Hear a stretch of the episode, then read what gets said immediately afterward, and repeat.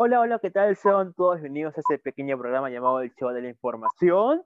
En esta ocasión vamos a informar respecto a las noticias que están pasando últimamente con un poco de humor.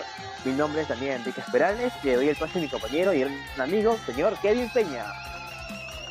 Hola Daniel, hola Mirela. ¿Qué tal chicos? Bienvenidos. Bienvenidos. Hoy siempre empezó caliente, pero no necesariamente por la época de año, sino por las noticias. Cuéntanos Mirela. Hola Kevin, hola chicos, hola, hola Daniel, ¿qué tal? ¿Cómo están? Bien, Hola. es una, una nueva, una nueva semana. Nada, Kevin, cuéntanos tú, ¿qué, qué está pasando esta semana? Claro, como, como hasta hace unas semanas nos enteramos que el, que el gobierno nos puso un alto, ¿no? Un stop, una limitación para no salir, no hacer reuniones, no meternos ahí su juergón. Pero aún así, siempre hay los malcriados. No importa que tan alto o que tan bajo llegues a ejercer aquí. Como sabemos, el ministro de Interior dimite por hacer una fiesta en su casa a pesar de estar prohibida por la COVID-19. ¿Qué No. creen que pasó? ¿Qué, qué No, pasó? Cuéntanos, ¿Qué pasó? ¿Qué pasó? Eh, incluso, un- incluso, chicos, una vecina trató de darle una coartada al funcionario, que se vio forzado a renunciar después de 48 horas. El ministro del Interior peruano, como sabemos, Luis Barrenzuela, ha dimitido las pasadas 10 de la noche.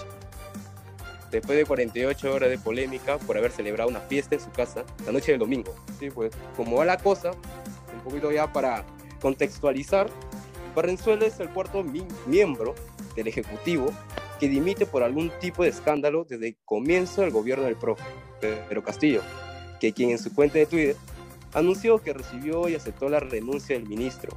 No, o- ¿Qué o creen sea, que haya sido su versión? O sea, por las puras me aguanté las ganas de ir a llorar con, con mis amigos para recordar a mi ex y poniendo armonía 10 y Tony Rosado. O sea, por las puras me contuve.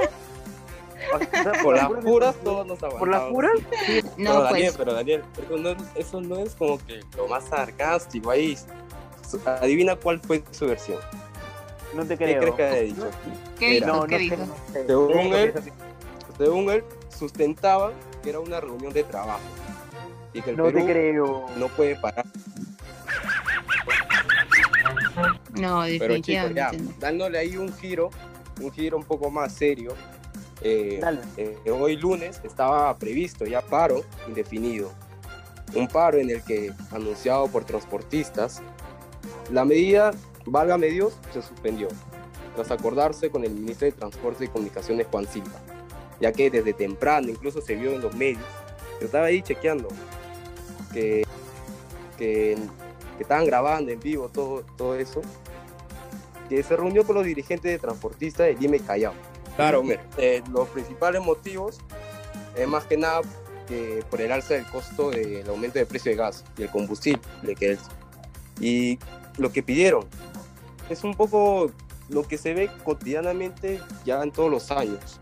Y, y siempre van a querer eso, que la ampliación de autorizaciones de, de sus rutas, de las combi, las cústeres y buses por 10 años más, así como la reestructuración de ATU y Sutran. Y por ahí un saludo a mi tío que estuvo en el paro de Chiclayo, pues, que, que sí se la hizo. Sin embargo, Saludos para el tío de medida. Kevin, entonces. Saludos, pues, de Kevin. sí, pues, chicos, esto se, se lleva más, se lleva más, porque pues, se acató hasta Huánuco, Cusco, Arequipa y Lambayeque, a pesar de haber acordado con el ministro. ¿Ustedes qué creen? ¿Sigue para rato? Mira, sinceramente, a vivir en Lima su transporte es un verdadero infierno. O sea, 10 años más de chosicanos, chinos, de correteo.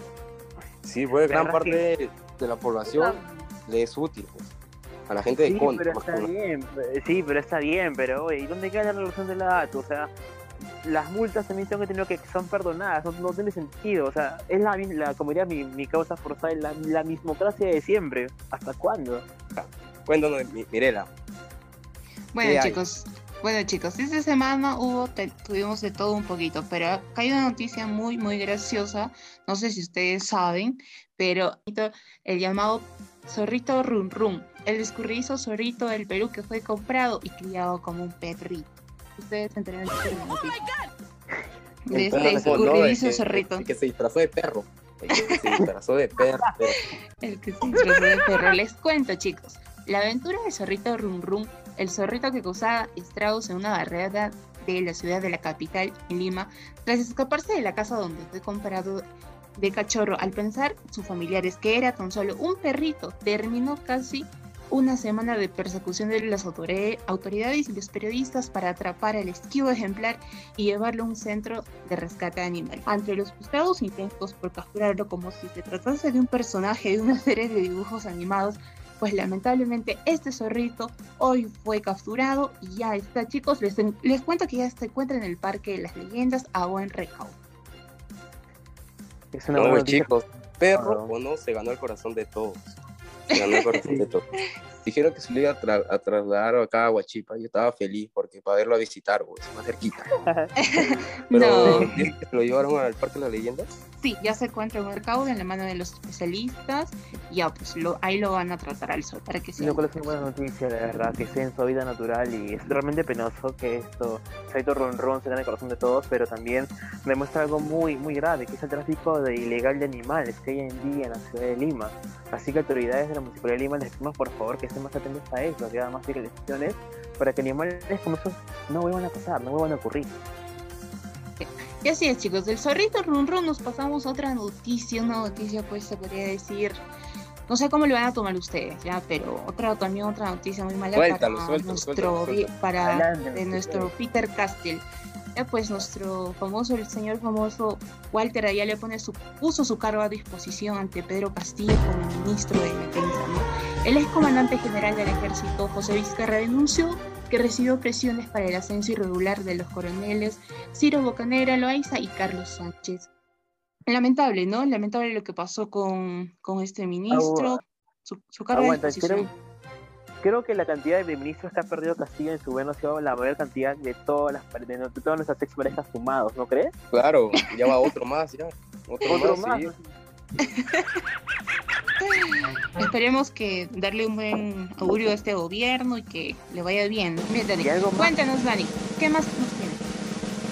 Mira, yo acá tengo algo que me gustaría compartir con todos ustedes. Mira, contexto trata sobre las marchas contra el Merino y se, cumplió, se va a cumplir un año de sus protestas contra ese gobierno golpista.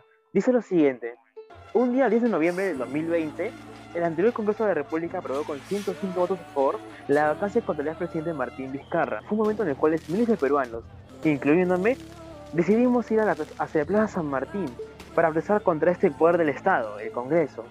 Sentimos que le dimos un arma para cuidarnos y esta misma arma la usan para robarnos. Estábamos en crisis sanitaria, económica, social y quieren añadir una crisis política. Aún recuerdo que estaba muy molesto, cansado de todo lo que estaba pasando. Los medios mostraban lo clásico de siempre, violencia policial hacia, los manifestantes, pero un día todo lo cambió. Un 14 de noviembre fui con mis amigos para justamente protestar contra este gobierno golpista, en la que miles de personas exigían un cambio por lo que estábamos pasando. Pero luego hubo un hecho muy lamentable. La muerte de dos jóvenes llamados Inti y Brian fallecieron a causa de la violencia policial. Recuerdo ver a las personas romper en lágrimas como si fueran sus seres queridos. Era una ciudad de la furia donde todos estaban saliendo este congreso, del cual estábamos hartos. Se podían ver las pancartas, personas transmitiendo en vivo por redes sociales lo que estaba pasando, hasta que la señal se cortó de la nada, no podías recibir llamadas, no podías hacer mensajes de WhatsApp, de nada. Estabas aplastado, era fácil perderte, apenas podías respirar debido al poco espacio que había, por lo que era necesario quitarte la mascarilla. Pero una protesta absolutamente justo contra esa situación completamente nefasta y absolutamente desastrosa. Buena conmemoración a Inti Brian, Aunque pase, entre generaciones creo que lo mejor es dar la cara y sacar lo mejor por el país, ¿no? Sí, muy fuerte. Me quedé atónita, sí, me quedé asombrada. Pero nos enseña algo, ser más fuertes como peruanos.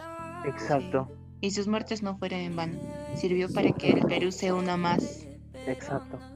Échale ganas nomás. Eso es todo. Eso ha sido el todo por el episodio del día de hoy. Esperemos que le haya gustado por favor, estamos aquí siempre para escuchar sus sugerencias. Gracias Mireya, gracias Kevin. Sacamos podcast todas las semanas. Nos vemos chicos. Gracias, chao, chao Kevin, cuídense.